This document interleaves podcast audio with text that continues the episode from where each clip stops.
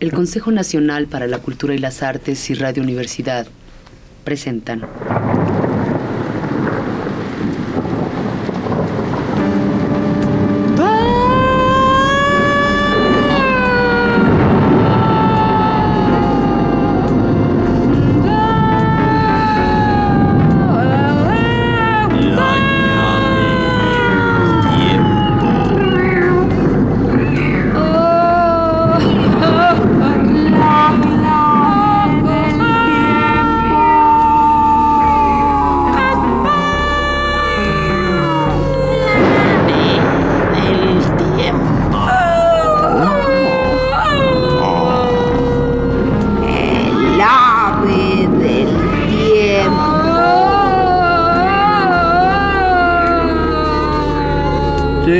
família.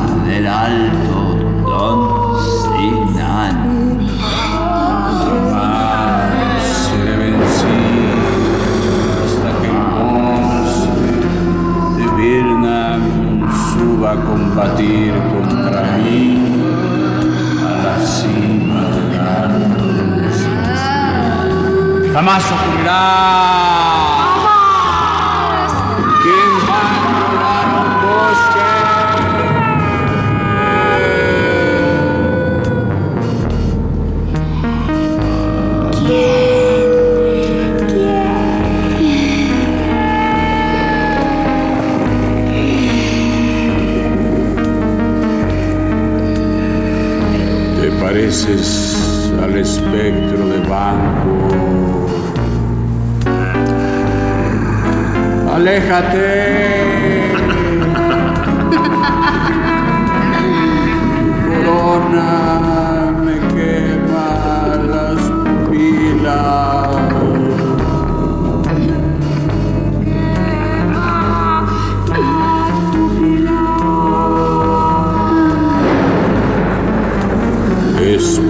Espantosa visión.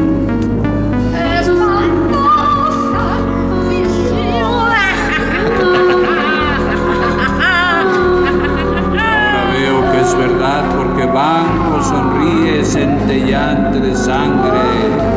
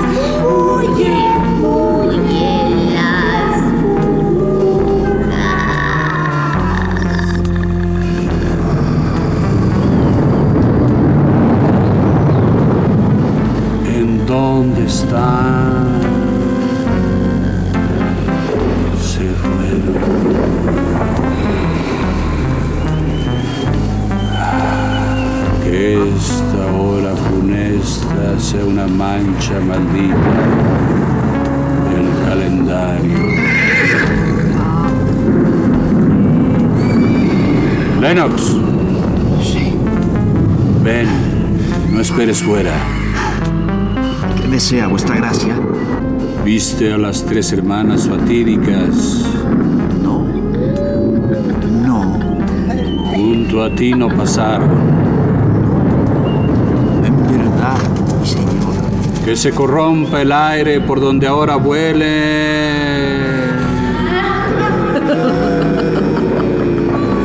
Se condenen todos los que en ellas confíen. Los que en confíen. que se condene. Oí caballos galopar. ¿Quién vino? Mensajero, señor.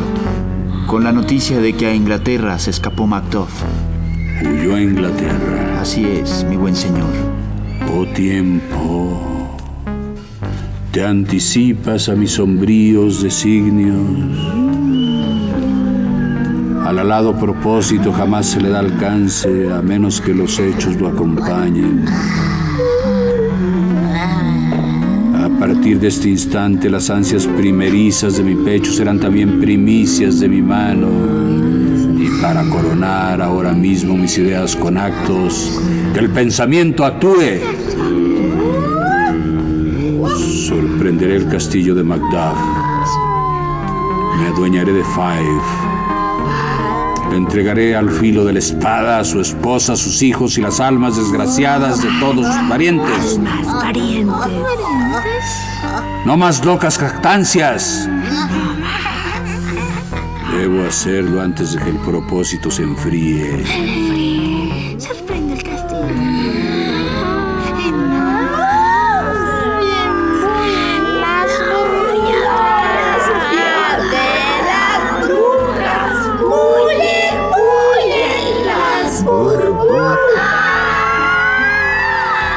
Y basta ya de alucinaciones.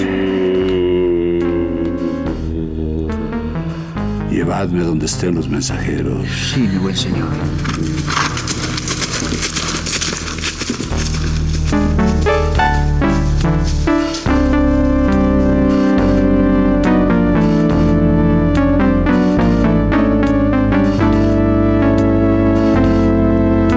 Escena segunda. En Five, en el castillo de Macduff.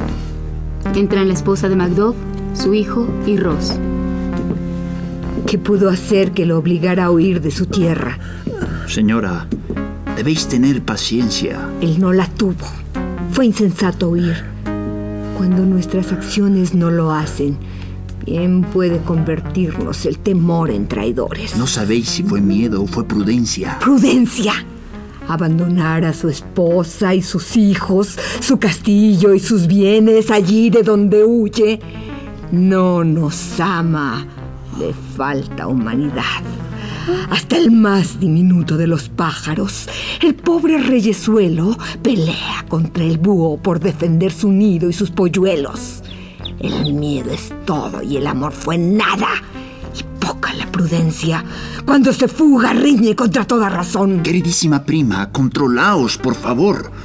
Vuestro esposo es muy noble y juicioso y conoce mejor las volteretas de los tiempos. A hablar más no me atrevo. Mas son crueles los días cuando somos traidores sin que nos demos cuenta. Cuando damos oído a los rumores de lo que más tememos y no obstante ignoramos qué tememos y encima de un océano enfurecido y salvaje flotamos zarandeados. Permitidme que os deje. No tardaré en volver. Al rodar hasta el fondo las cosas se detienen o vuelven a su sitio primitivo. Mi primito gentil. Dios te bendiga. Teniendo un padre, ya no tiene padre. Insensato sería si me quedo más tiempo. Sería mi vergüenza y vuestro desconsuelo. Mejor parto enseguida.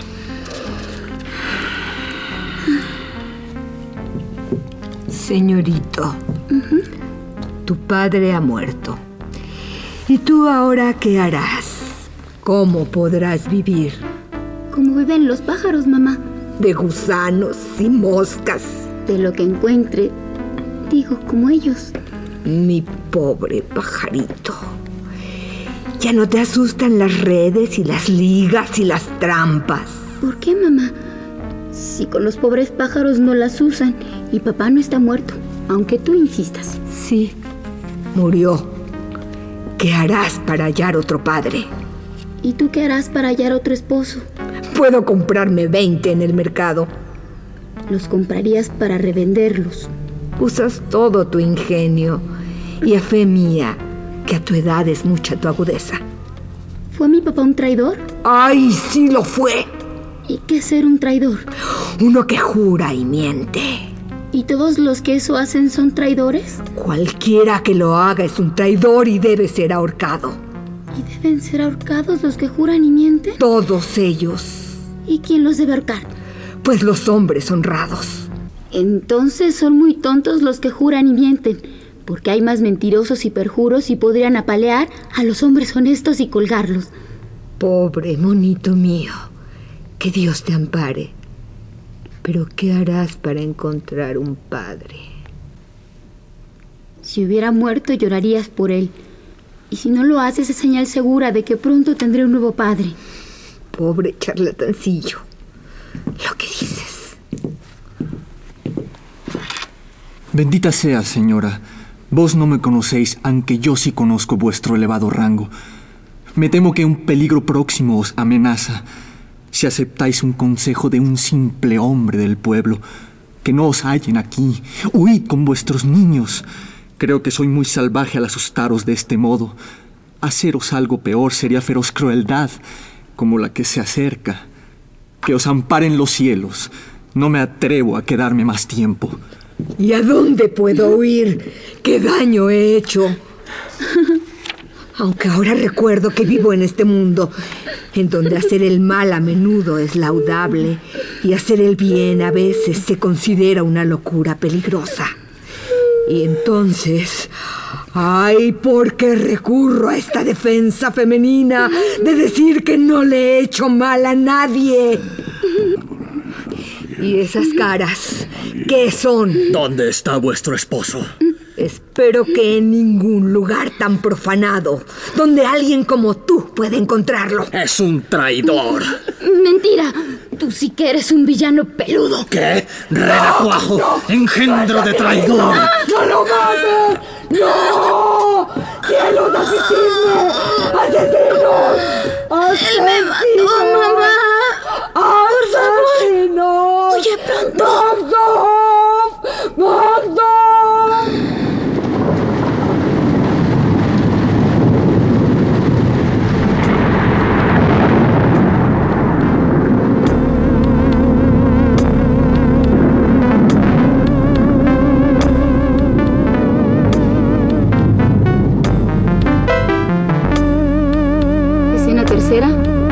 Inglaterra, cerca del Palacio Real.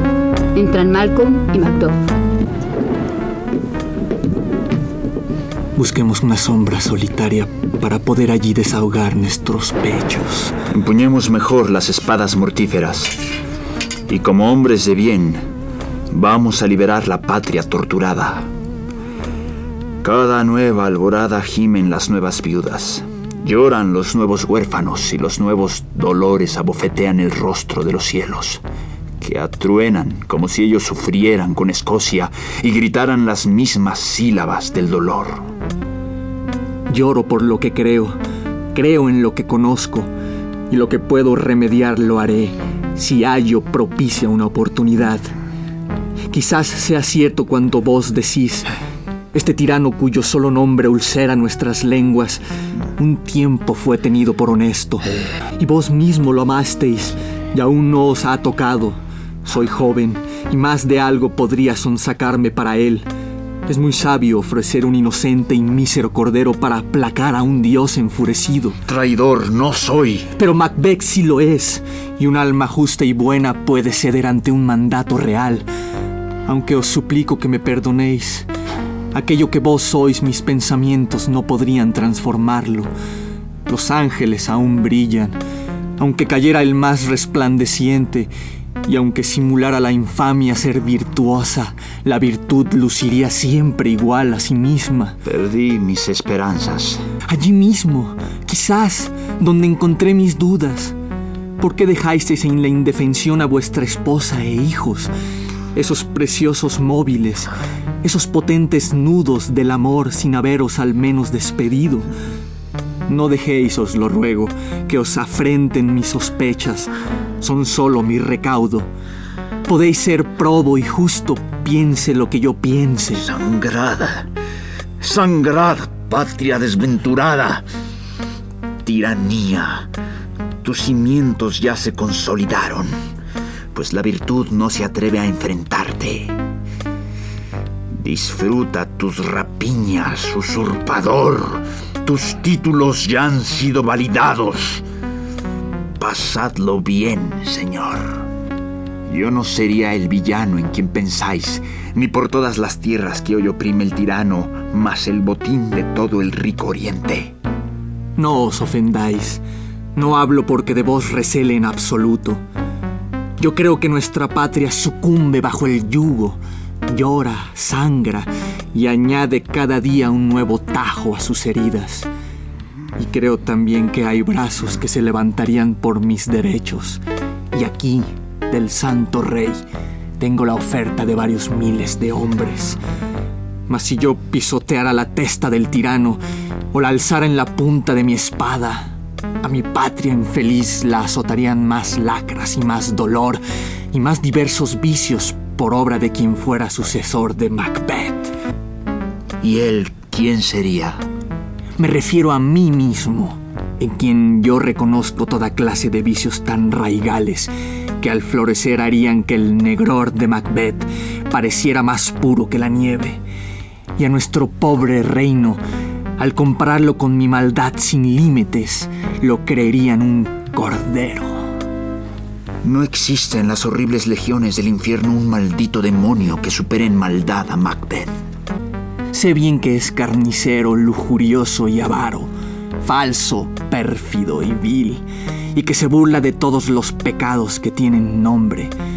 Pero vuestras esposas, hijas, matronas y doncellas no bastarían para colmar el hondo pozo de mi lujuria, y mis deseos arrasarían con todos los obstáculos que se opusieran a mi voluntad. Mejor Macbeth que alguien así en el trono. La lujuria sin límites es una tiranía que ha dejado vacíos en forma prematura muchos tronos felices y que ha echado a rodar muchas coronas. Pero a pesar de todo, no temáis de tomar lo que es vuestro. Podríais secretamente saciar vuestros deseos, simulando frialdad y engañando así a todos. Damas bastantes hay muy complacientes. No puede haber en vos un buitre que devore todas las que querrían ofrecerse al conocer vuestras inclinaciones. junto a esa perversa condición crece en mí una insaciable avaricia sin fondo. Y si yo fuera rey a los nobles les arrebataría sus tierras, sus mansiones y sus joyas. Y cuanto más tuviera sería solo la salsa que abriría mi apetito, pues llegaría a tramar causas injustas contra los más leales para aplastarlos y obtener sus bienes. Más hondo se hunde esta avaricia. Crece con raíz más nociva que la estival lujuria. Y fue la espada que cegó la vida de muchos reyes. Mas no temáis. Escocia es pródiga y bien puede colmar vuestros deseos con vuestros propios bienes. Y todo es soportable si con otras virtudes se compensa.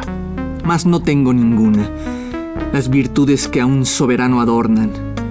Veracidad, justicia, humanidad, templanza, firmeza bondadosa, piedad, perseverancia, humildad y paciencia, devoción y valor, las ignoro, y en cambio proliferan en mi alma las pasiones más nefastas. Oh, no, si yo alcanzara el poder, derramaría en el infierno el más dulce licor de la armonía, conmovería la paz universal, desquiciaría la unidad de la tierra. Oh, Escocia, Escocia mía. Si es digno de reinar alguien así, hablad. Soy, como he dicho. ¿Digno de gobernar? Oh, no, no, ni de vivir. Patria miserable, bajo un tirano usurpador que empuña un cetro ensangrentado. ¿Cuándo verás de nuevo tus venturosos días y del trono el legítimo heredero se acusa de interdicto y calumnia su estirpe? Vuestro padre fue un santo, y la reina que te alumbró pasó más tiempo arrodillada que de pie, y vivió cada día preparada para morir. Adiós. Los vicios que insistente os imputáis de Escocia me destierran.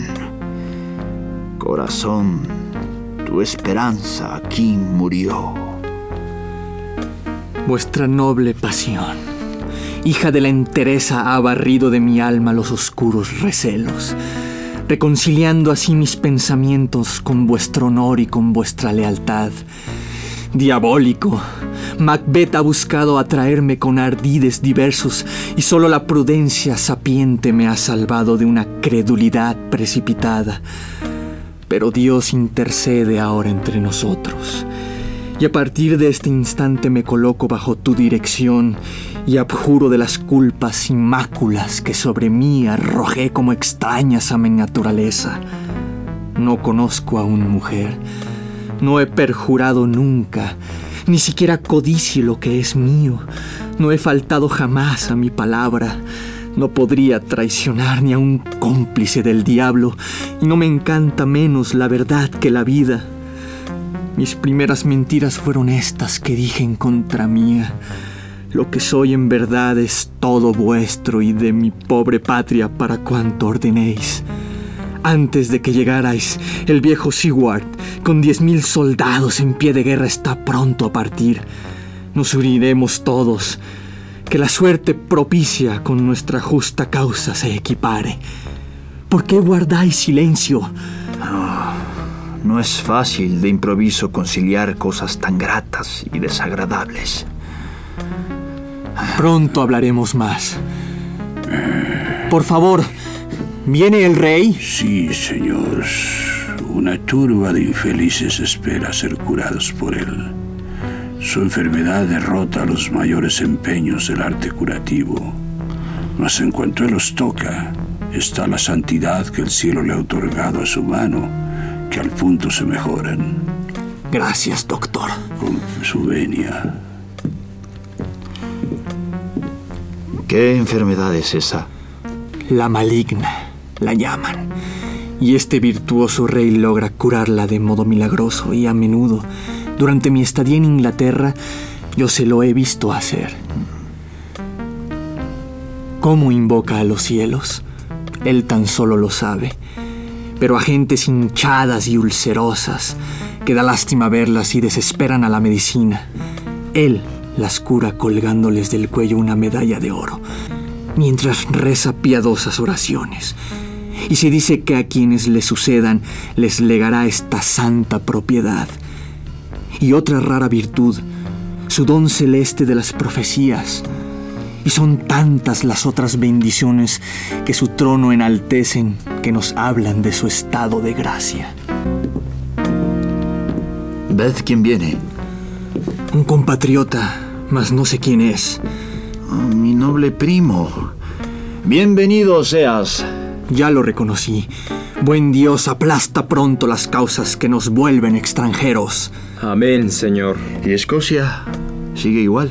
Ay, pobre patria, casi temerosa de mirarse a sí misma. No podemos llamarla nuestra madre, sí nuestra tumba, en donde nadie sonríe salvo el que nada sabe, en donde nadie advierte por comunes los gritos y lamentos que desgarran el aire y en donde los dolores más atroces se tienen por vulgares arrebatos. Redobla la campana de difuntos y nadie se pregunta por quién y se extinguen las vidas de los justos mucho antes que las flores de sus gorras, pues mueren antes que estén enfermos. Relato demasiado minucioso y sin embargo demasiado cierto. ¿Y cuál es la desgracia más reciente? La de una hora atrás. A quien la cuenta lo silban, pues cada minuto genera alguna nueva. Mi esposa, ¿cómo está? Bueno, bien. ¿Y mis hijos? Bien también. El tirano no ha turbado su paz. En paz estaban cuando los dejé. No seas mezquino así con tus palabras. Continúa. Al partir, portador de las gravosas nuevas que he traído, allá corría el rumor de que muchos valientes ya se habían levantado. Yo lo creo, pues pude contemplar las tropas del tirano en pie de guerra. Es el momento de ir en su socorro. Malcolm. Al veros en Escocia brotarían los guerreros y hasta nuestras mujeres lucharían por librarse de tantas desventuras. Que su consuelo sea saber que hacia allá vamos. El noble rey inglés nos ofreció al buen Seward con diez mil de sus bravos. No hay en la cristiandad otro soldado más veterano y aguerrido que él. ¡Vamos!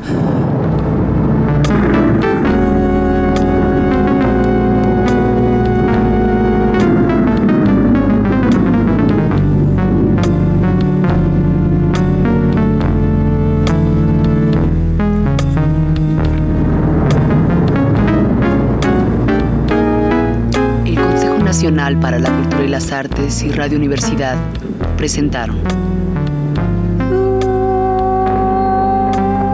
La llave del tiempo. La clave del tiempo. La nave del tiempo. El ave del tiempo. De William Shakespeare, Macbeth. Traducción de Joaquín Gutiérrez.